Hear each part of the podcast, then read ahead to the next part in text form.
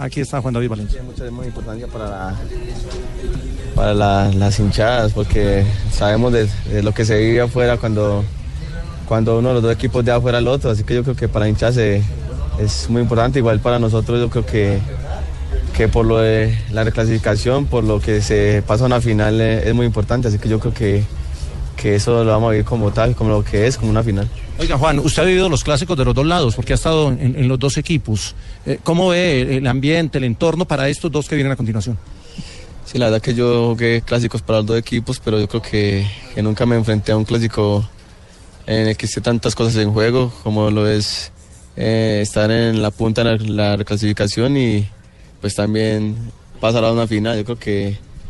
de los clásicos que he visto en los últimos años, este es yo creo que es más importante por lo que, lo que te dije anteriormente, que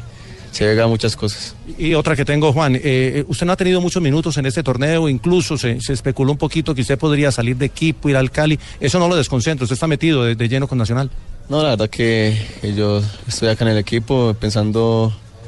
eh, en cada entrenamiento, en los partidos, en si el profe me quiere tener en cuenta, pero la verdad que esas cosas todavía eh, a mí no me han dicho nada ni